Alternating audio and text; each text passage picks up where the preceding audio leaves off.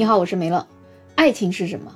如今可能问出这样问题来的人，其实心里也不知道到底什么是爱情。毕竟我们看到了很多所谓的爱情的崩塌，因为很多人嘛，他总要去努力向上走。但是等他真正向上走之后，他可能变得有钱了，他整个身边的环境也就变得不一样了，可能就会在某一种程度上会觉得他好像变坏了，因为他身边的异性会越来越多。越来越多之后呢，诱惑也越来越多，那很多人就难以抵抗外面的这些诱惑，难以抵抗外面的这些花花世界，从而就忘记了自己最开始的目标和理想到底是什么。当然，这里的目标和理想也就包括他最初所坚持的那个爱情。就算很多人对爱情感觉挺灰心、挺丧气的，觉得爱情这个东西也许本来就不存在的时候，梅西的出现又让很多人说：“哎呀，我又相信爱情了。”本届的世界杯里面，阿根廷在经历了第一轮的失败之后，后面又回归了一个强队的样子，所以他们也顺利的在八分之一的比赛当中击败了澳大利亚，挺进了本届世界杯的八强。梅西在赢球之后也特别开心，他在他的微博账号上发了他跟他老婆的合照，很多人就说：“哎呀，这把狗粮撒的真是让人心服口服啊。”像梅西这样子，在自己成功之后，依然能够坚持自己的初心和专一，不仅对足球这么专注，而且对于爱情也是更加的专注。所以感觉在某种程度上来说，梅西他是一个好命的人，他拥有完美的事业，也拥有完美的爱情，但是他的好命又跟他个人的努力是完全分不开的。那么今天我们就不聊梅西的事业了，梅西的爱情故事到底是什么样的？梅西的妻子叫安东内拉，在二零一七年六月三十号。梅西跟他爱了二十一年的女友安东内拉在阿根廷举行了一场史无前例的世纪婚礼。在婚礼的誓言当中，梅西哽咽地说过：“我赢过很多冠军，但都不如娶了我爱了二十一年的姑娘。”他对爱情的忠贞真的感动了很多很多的人。那安东内拉究竟有什么样的魔力，让这位足坛巨星足足爱了他二十一年呢？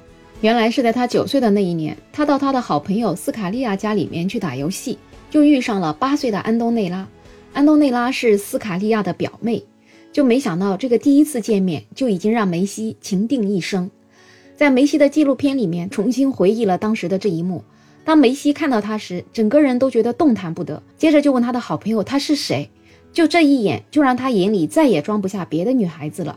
那两天梅西的双眼再也没有离开过他，所以这不禁就让我想到那首歌。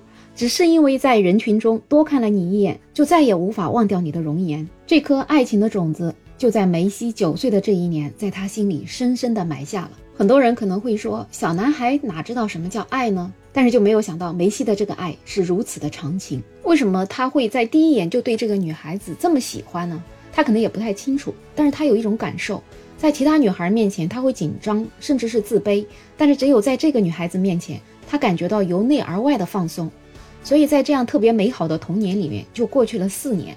梅西在十一岁的时候被诊断患上了侏儒症，这个就可能会摧毁他足球的生涯。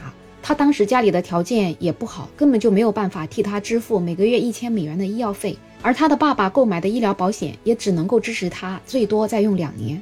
所以他在十三岁的那一年，一家人就通过了加泰罗尼亚的亲戚，给梅西搭上了去巴萨青训基地报名的机会。那巴萨就收留了梅西，从而也就成就了一代传奇。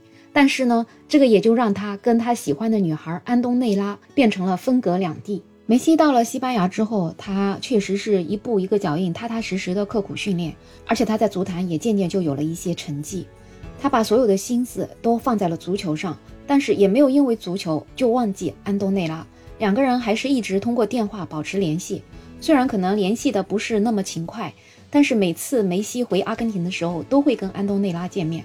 转折点是发生在二零零五年的一天，安东内拉非常悲伤地告诉梅西，他说：“我的一个侄女儿去世了，我特别难过，我无法接受这个事实。”梅西知道之后，立刻就飞回阿根廷，陪伴在他身边，并且加以安慰。两个人的关系也越来越近。这个时候，梅西在巴萨的成绩也是越来越好。然后安东内拉身边呢，也有男朋友。但是梅西真诚单纯的陪伴，就让安东内拉深受感动。他觉得有一些感觉只有在梅西身上才能找到。安东内拉后来就跟在一起三年的男朋友分手了。那个前任后来还幽默的回应，他说：“至少他是为了梅西而抛弃我。”两个人确定关系之后啊，安东内拉继续留在阿根廷大学读牙医，梅西就回到西班牙继续比赛。一直到二零零七年，安东内拉满了二十一岁的时候，安东内拉才私下跟他的朋友说，他跟梅西在一起了。而梅西在这期间也是获奖无数，他的名字也让更多的人知道了。很多看过他比赛的球迷都要求和他合影，并且签上他的名字。在二零零九年一场重要的比赛之后。有记者采访梅西，问他有没有女朋友。梅西这个时候就大方的承认，他说我有女朋友，但是他在阿根廷，我们很熟。他为了保护女朋友，当时他并没有公开女方的身份，只说他在阿根廷。梅西在西班牙期间，安东内拉也经常到巴塞罗那去看他。一直到二零一零年，他终于移居西班牙，放弃了在阿根廷的一切，跟梅西两个人一起开始共同生活。二零一二年，他们的大儿子出生了。有很多球迷在回忆那一年，梅西几乎在球场上踢出了球王全部的风采。为什么呢？也许除了他的努力，爱情的加持也有很大的原因吧。二零一五年的时候，安东内拉再生了一个儿子，这下子梅西就成了两个孩子的父亲。但是不要忘了，他们的婚礼可还没有办呢。所以一直到二零一七年，他才跟自己心爱的姑娘举行了那场盛大的婚礼。而这个时候，距离梅西爱上安东内拉的一九九六年。已经过去了二十一年了，所以梅西在婚礼上说：“人生重要的事情有很多，但是没有一件事儿比我可以娶到九岁便喜欢的小女孩更重要。”这样的爱情，谁不向往，谁不羡慕呢？如今梅西已经有了三个儿子，最小的都已经三岁了，但是梅西从来没有因为儿子的出生而忽略了他们的母亲安东内拉，始终是那个被他爱着的最幸福的女人。但是，身为史上最伟大的球员之一的另一半儿。安东内拉其实是对足球没有什么感觉的。梅西在很多次的采访里面曾经说过，每次我回家说我打进了两个球，或者是帽子戏法，他完全不感兴趣。也许正是因为这样子，梅西回到家里才可以把足球完全放下来，家庭才是他真正的港湾，才是他可以完全放松的地方。二零一九年的时候，梅西写了一封情书给安东内拉，这里的字字句句都体现了他对安东内拉的深情。他说。安东内拉，你是我的一切，你是了不起的另一半，总是能够了解我的感受，尤其是在我困难的时候。你是一个特别了不起的女人，一个很少有情绪，总是开心快乐的神奇的女孩。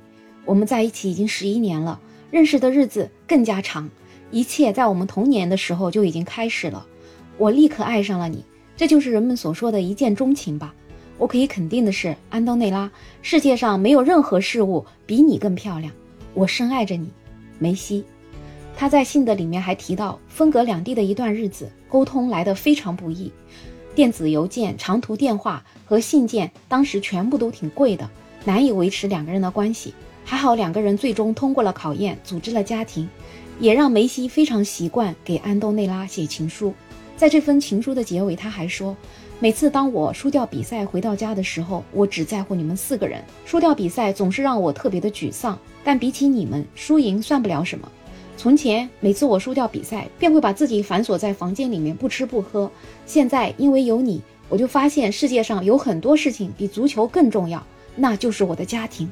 我的目标不再是更多的金牌或者是欧冠，我的目标是跟你们一起变老。哎呀，听到这里，我不知道你是什么感觉。我就是真的被他们爱情给感动了，好像就跟网友们说的一样，我又相信爱情了。一个九岁的小男孩，他真的在那个时候就能认定了他一生的爱，而且最关键是，最后通过他的努力，他真的愿望达成了。世间有多少这样的有情人终成眷属的事儿呢？而且又有多少像梅西这样子的顶级球星、顶级明星，能够始终如一的那么专一的去爱着一个人呢？在娱乐圈、足球界都不乏秀恩爱的。但是总是让人感觉分分合合，从来就没有停止过。可能有一些人，你昨天还看到他们在一起拍照，在一起秀恩爱，但是到明天就宣布离婚了。再加上最近国内像大 S 和汪小菲这样子，这个离婚纠纷已经闹得跟狗血连续剧一样的。而且当时他们两个人在一起的时候，我也可是真正的相信他们是互相相爱的呀。结果最后就算是分手了，也不能放过彼此，要搞得现在这样子，真的是很让人辣眼睛。所以越是这种时候吧，就觉得越是需要梅西这样的爱情来洗洗我们的眼睛，能让我们看到爱情最纯粹的样子。罗永浩曾经说自己最喜欢的球星是梅西，他认为梅西是史上最好的球员之一。但是如果把球技和球德二者叠加在一起，那么梅西就是最好的，没有之一。那我现在想说，如果把对爱情的忠贞也叠加在一起，那就更没有之一了。所以真的感谢梅西，能够在这样子物质横流的社会，还让我们看到爱情最美好的样子。也祝愿梅西率领的阿根廷球队在接下来的比赛当中能够越战越勇，争取能拿到冠军吧。好了，本期话题聊到这里，有任何看法，欢迎在评论区留言，也欢迎订阅、点赞、收藏我的专辑。没有想法，想加入听友群的朋友可以加我，没有想法的拼音再加上二零二零，我是梅乐，我们下期再见。